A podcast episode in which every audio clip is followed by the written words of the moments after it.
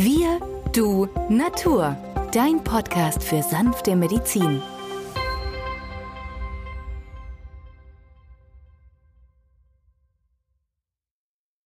Hallo und herzlich willkommen zu einem weiteren Gespräch hier in Pforzheim im Kulturhaus Osterfeld. Mein Name ist Benjamin Hartlieb, ich bin Osteopath und Heilpraktiker und mit dabei ist wieder der Arzt, Biologe und Chemiker Peter Emrich. Hallo Peter. Hallo Benjamin, hallo liebe Zuschauerinnen und Zuschauer. Ja, im Jubiläumsjahr 200 Jahre Dr. Schüssler ähm, wollen wir in dieser Folge das Schüsslersalz Nummer 6 besprechen, Kaliumsulfuricum. Äh, Kaliumsulfuricum hat ja von seiner Charakteristik her und dem Einsatzspektrum einen extrem engen Bezug zur Leber, also nicht nur zu, bei Lebererkrankungen, sondern zur Unterstützung des Stoffwechsels, des Leberstoffwechsels allgemein. Siehst du das genauso? Ja, das hat Schüssler schon so gesehen. Schüssler sagt ja, Kaliumsulfuricum ist das Hauptmittel für das dritte Entzündungsstadium. Und das dritte Entzündungsstadium ist ja charakterisiert, dass ich gelb-gelb-schleimige Absonderung habe. Das heißt also, es geht schon längere Zeit. Es gibt natürlich das gelb-schleimige, was ja auch ein Hinweis ist für eine bakterielle Besiedelung, gerade heute im Sinne einer Silent Inflammation. Es zeigt sich nicht als akute Entzündung, sondern als reduzierte Entzündung. Der Körper hat schon kapituliert, geht nicht mehr massiv gegen vor. Und das sind also die Menschen, die immer wieder so Erkrankungen im Bewegungsapparat haben, die immer wieder einen gelben Auswurf haben morgens. Also nicht nur die Raucher, die das ab und zu ja beklagen, sondern auch Nasennebenhöhlen, immer wieder so gelbe Sekrete, die, die Nasennebenhöhlen, Stirnhöhlen, die manchmal auch operiert wurden, dann für ein, zwei Jahre wieder gut waren und plötzlich kommen die alten Beschwerden wieder zurück. Und das ist etwas, wo ich ja feststelle, da hilft die Nummer 6 Keimsulfuricum wunderbar. Auf der anderen Seite haben wir auch in der Nummer 6 ein Mittel für die Haut, gerade bei Neurodermitis, bei Schuppenflechte.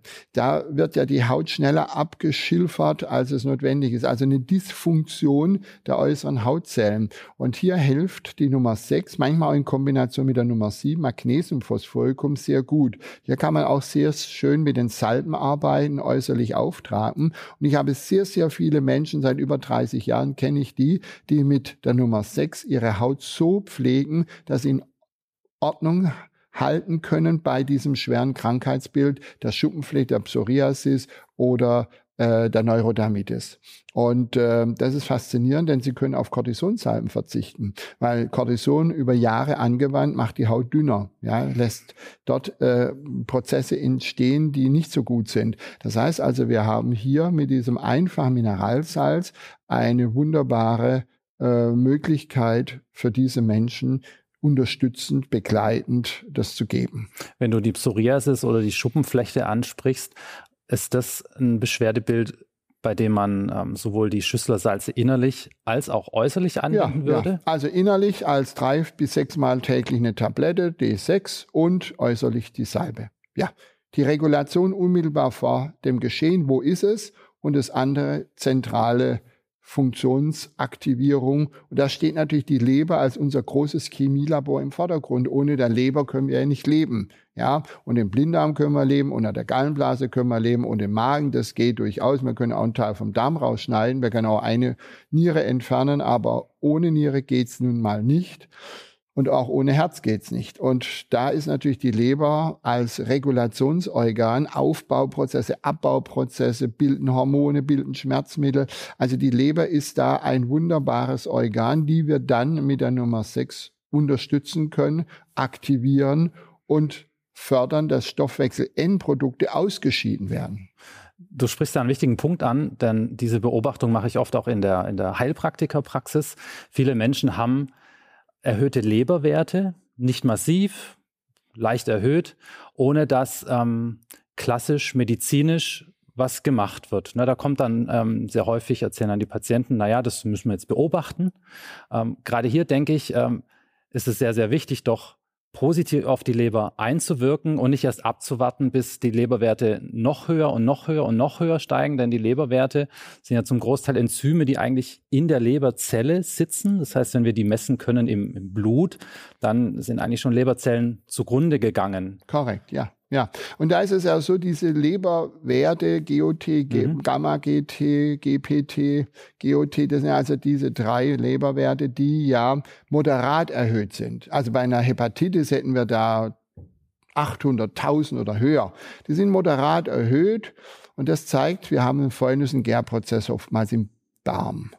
Und da kommt so viel Schrott an, also Ammoniak, biogene Amine, Endotoxine. Das sind ja die drei großen Bereiche, wo immer wieder Störungen verursachen. Und wenn die Darmwand nicht ganz dicht ist, bezeichnen wir als Leaky Gut Syndrom, das geöffnete Darmwandsyndrom, dann gelangen diese Substanzen über die Pfortader zur Leber. Die Leber ist intensiv damit beschäftigt, diese zu neutralisieren, auszu, äh, auszuleiten. Da braucht sie sehr viel Energie dazu und da gehen auch manchmal die Leberzellen runter, unter. Und das ist genau der Punkt, wo ich dann immer wieder feststelle, wenn ich den Darm dann ordne, wenn ich Heilerde einsetze, wenn ich Heilpflanzen einsetze und das Schüsslersalz Nummer 6 zusätzlich gebe, um die Leber zu unterstützen oder als Leberwickel rechter Oberbauch einfach die Salbe Nummer 6 auftragen, Messerrücken dick, ein trockenes Tuch drauf, vielleicht noch eine Wärmeflasche nach dem Mittagessen, ideal. Und dann meistens schlafen die Patienten auch ein, so eine halbe Stunde, wachen auf und haben mehr Energie.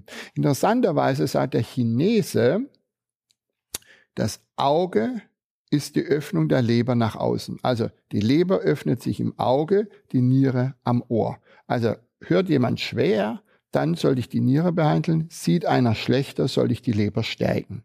Und da gibt es natürlich auch Heilpflanzen, die wir zusätzlich unterstützend hier einsetzen können, wie die Mariendistel mhm. beispielsweise.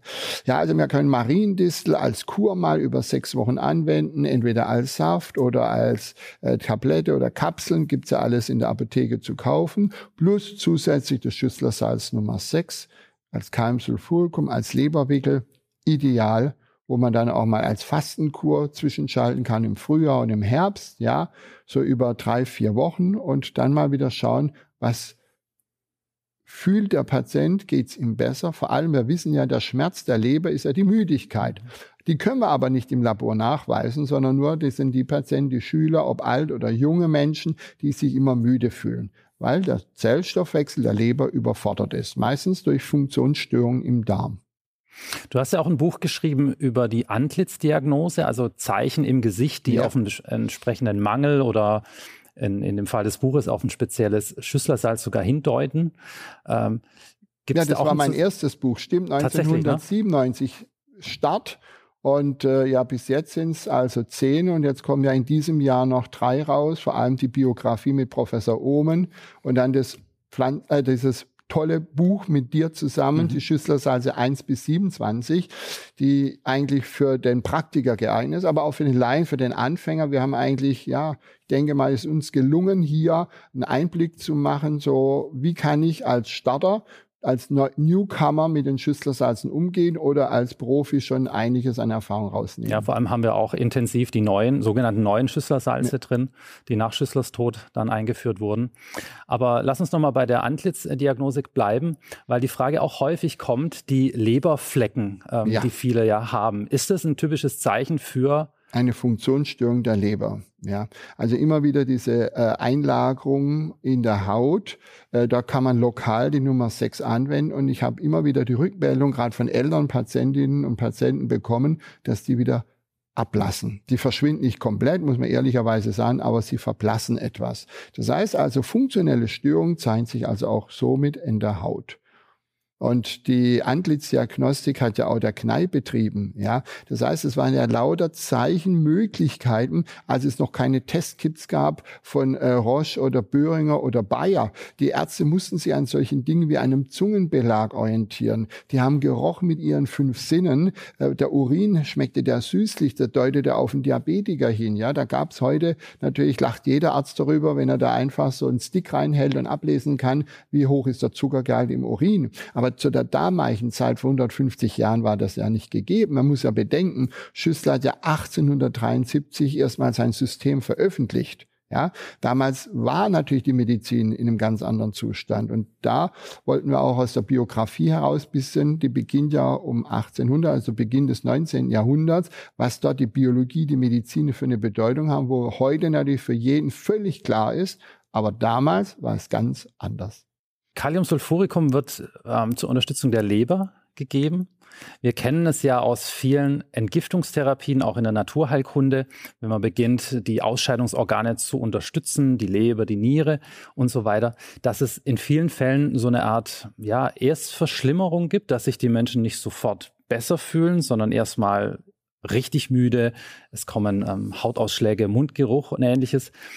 Wenn das Schüsslersalz oder prinzipiell vielleicht mal gefragt, gibt es sowas auch bei den Schüsslersalz? Ja, solche Anfangsreaktionen. Es ist ja klar, der Körper kommt in Gang. Und wenn der Körper in Gang kommt, macht er öffnet er die Zelle, es kommt zur Ausleitung, das heißt, er bildet Schleim, um diese Stoffe auszu nach außen zu bringen, rauszuleiten. Ein Durchfall beispielsweise oder der Urin wird trüb oder riecht strenger oder äh, das Sekret in der Nase, ähm, das bisher nicht mehr da war, kommt. Und wenn man danach fragt, ja, hatten Sie schon mal wie Nasennebenhöhlen, Stirnhöhlenvereiterung? Ja, klar, vor zehn Jahren. Ja, aber bis dahin wurde nichts geändert. Und die Leute sind dann immer mit so einem dumpfen Kopf rumgelaufen. Vor allem bei Wetterwechsel waren sie immer ein bisschen so neben der Spur, wie man so schön sagt. Und jetzt kriegen die das Schüsslersalz Nummer 6. Und plötzlich nach zwei, drei Tagen schneuzen sie die Nase und dann kommt ein gelbes Sekret raus. Wunderbar, sage ich. Nach zwei, drei Tagen beruhigt sich das Ganze. Manchmal braucht es auch eine Woche. Ja, aber das sind Heilreaktionen des Körpers. Auch ein Durchfall, der plötzlich auftritt. Wenn man dann nachschaut, ach ja, vor vier Jahren oder vor acht Jahren war mal eine äh, Salmonelleninfektion oder eine Yersinia-Infektion und mal Norovirus dann Durchfall gemacht hat. Das hat sich zwar beruhigt, aber die Erreger sitzen noch im Körper und werden dann durch dieses Schüsslersalz aktiviert. Aber nicht das Schüsslersalz detektiert, sondern mobilisiert der Abwehrkräfte. Und das ist das Geniale. Ja, es gibt das Signal, aber der Körper reagiert und der Körper scheidet aus und der Körper bildet durch sein eigenes Immunsystem solche tolle Reaktionen. Die Makrophagen, die Fresszellen oder die natürlichen Killerzellen, die ja durch die Blutbahn schwimmen und schauen, sitzen da irgendwelche Viren oder entarten irgendwelche Zellen. Entarten Zellen, dann kriegen die gleich die rote Karte gezeigt. Und die NK-Zellen, die natürlichen Killerzellen, merzen das aus, weil wir haben ja ständig Prozesse im Körper, wo etwas nicht rund läuft, wo eine Entartung stattfindet. Und wenn es immer wieder ausgemerzt wird, dann bleibt der Körper lange gesund und erreicht ein hohes Alter. Ja, äh, geschieht es nicht, dass die NK-Zellen weniger werden aus irgendwelchen Gründen, dann können natürlich Tumorerkrankungen sich entwickeln. Und da haben wir natürlich noch die Granulozyten. Und das ist ja die erste Linie der Verteidigung, das unspezifische, das angeborene Immunsystem. Und das ist halt eine phänomenale Sache. Und ich sage ja mir immer wieder, wäre dieses Immunsystem nicht da, da wäre die Menschheit schon längst ausgestorben. Also haben wir ein Immunsystem und deswegen sind wir robuster, wie manch einer denkt. Gerade das Immunsystem spielt natürlich auch bei Entzündungsgeschehen eine ganz tragende und zentrale Rolle. Dr. Schüssler hat ja ähm, schon in seinen Schriften die Entzündung in drei Stadien eingeteilt, die wir in vorherigen Sendungen schon besprochen haben. Im ersten Stadium das Ferrum phosphoricum, wenn Kühle zum Beispiel noch gut tut. Ähm, dann im zweiten Stadium Kaliumchloratum, wenn Wärme dann plötzlich gut tut.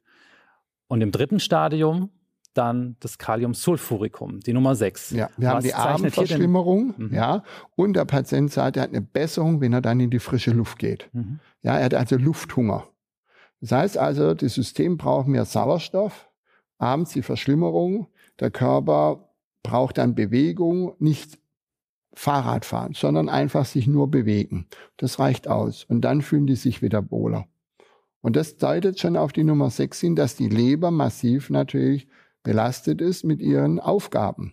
Und die müssen wir entlasten. Also weniger Alkohol, weniger Rauchen, weniger fettes Essen, ja, ähm, auch frische Kost, ja, viel Vitamine, sekundären Pflanzenstoffe, das ist ja das Bunde in der Nahrung, ja, das Rote, ja, die Anthocyane, das Gelbe, die Carotinoide oder das Chlorophyll, das Grüne, was wir ja aus der Karotte kennen, das Gelbe oder aus dem Brokkoli, das Grüne. Man kann sich morgens einen Smoothie machen, einfach das zu sich nehmen und man hat plötzlich ein anderes Bauchgefühl. Ich sage zu meinen Patienten, probieren Sie es aus.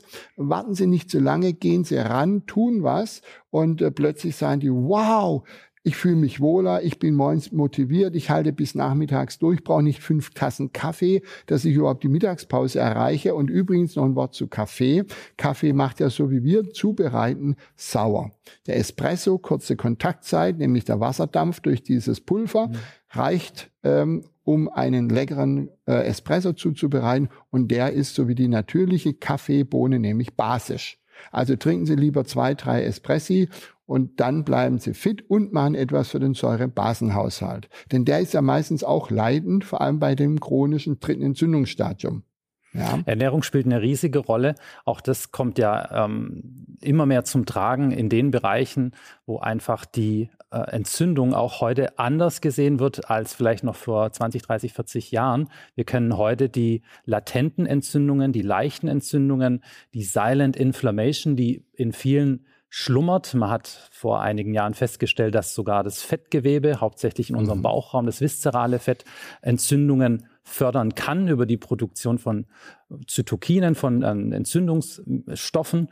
Ähm, der eine oder andere kennt es vielleicht auch aus, aus der Zahnmedizin von Zahnherden, mhm. die ähm, konstant eigentlich den Organismus ähm, belasten. Ja, gerade diese Plaques an den Zähnen, deswegen sollte man ja auch die Zähne putzen, weil sie zusätzliche Entzündungsquellen schaffen. Und wir haben sehr viele Patienten, die immer wieder Entzündungen haben, äh, die nicht abklingen wollen. Und die Entzündung kommt immer weiter in die Tiefe. Das heißt also, es ist erstmal oberflächlich, dann geht's ins Muskelgewebe, dann haben wir das Rheumatische. Und das ganze rheumatische Formenkreis ist ja nichts anderes wie eine chronische Entzündung, die manchmal dann heftig verläuft, akute Schübe zeigt, ja, und dann natürlich auch Destruktion im Gewebe macht. Ja, und äh, dieses kann natürlich in verschiedenen Bereichen ablaufen, ob im Darm, ob in der Lunge, äh, in den Nasennebenhöhlen, Kiefer. Der Knochen ist ja nicht so gut durchblutet. Und wenn sich da so, oder an den Zahnherden, wir haben ja häufig Granulombildungen und da arbeite ich in Pforzheim ja mit drei, vier Zahnärzten zusammen, weil ich bin ja Allgemeinmediziner und kann natürlich nicht dieses so beurteilen, wenn da irgendwas nicht stimmt. Ich decke es aber auf und manchmal haben wir den Bezug zu den Zähnen aus der Zahntafel und den Bewegungs- äh, und äh, den Organbezügen. Also zum Beispiel ein Zahn, äh, der ähm, etwas mit dem Knie zu tun hat und der bildet nun Eiter. Und äh, vielleicht wurde da schon der Nerv entfernt. Ja, dann ist der Nerv zwar weg, das ist so, wie ich die Klingelleitung durchschneide und mich wundere, dass wenn jemand klingelt, äh, die Klingel nicht tut. Aber die Klinge ist da, aber das Kabel ist durchtrennt. Und so ist es auch bei diesem Zahn. Und dann ist dort ein behärteter Fokus und der streut nun Eiter. Eiterprozesse können den ganzen Körper streuen. Interessanterweise müssen dann natürlich auch entfernt werden. Und im schlimmsten Fall muss natürlich der Zahn raus, das ganze Feld äh, bereinigt und behärtet, muss also äh, saniert werden und dann habe ich da eine Chance, dass das Ganze abheilt. Und dann könnte zum Beispiel das Schüsslersalz Nummer 6, Kalium, Sulfuricum auch hier mithelfen, dieser chronischen Entzündung ähm, zum Abheilen zu verhelfen. Da sprechen wir aber dann von einer Anwendung über mehrere Wochen, ja. Monate. Monate in aussteigenden Potenzen und aber erst dann ein Effekt möglich, wenn die Herdbereinigung erfolgt ist. Ja, Manchmal hat man eine Chance, dass dieser eitrige Prozess auch mit Silicea erfolgreich behandelt werden kann, aber in der Regel muss es erst saniert werden. Und das ist halt das große Ding, dass man da halt Zahnärzte braucht, die ganzheitlich denken können. Mhm. Weil manchmal sieht man auf dem Röntgenbild eben nichts. Und obwohl es da ist. Peter, ich danke dir erneut für die wunderbaren Erklärungen. Vielen Dank fürs Zusehen. Wir hoffen, es hat Ihnen gefallen und bis zum nächsten Mal. Tschüss.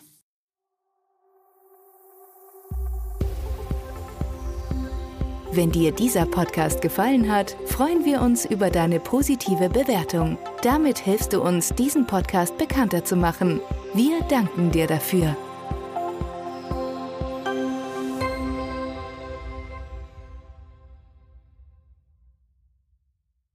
Der folgende Hinweis ist uns wichtig. Alle hier vorgestellten Informationen können nur einen allgemeinen Charakter haben. Sie ersetzen nicht die fachkundige Untersuchung und Behandlung durch deinen Arzt. Bitte wende dich bei anhaltenden Beschwerden an den Arzt deines Vertrauens. Nur auf diesem Wege kann die geeignete Therapie für dich gefunden werden.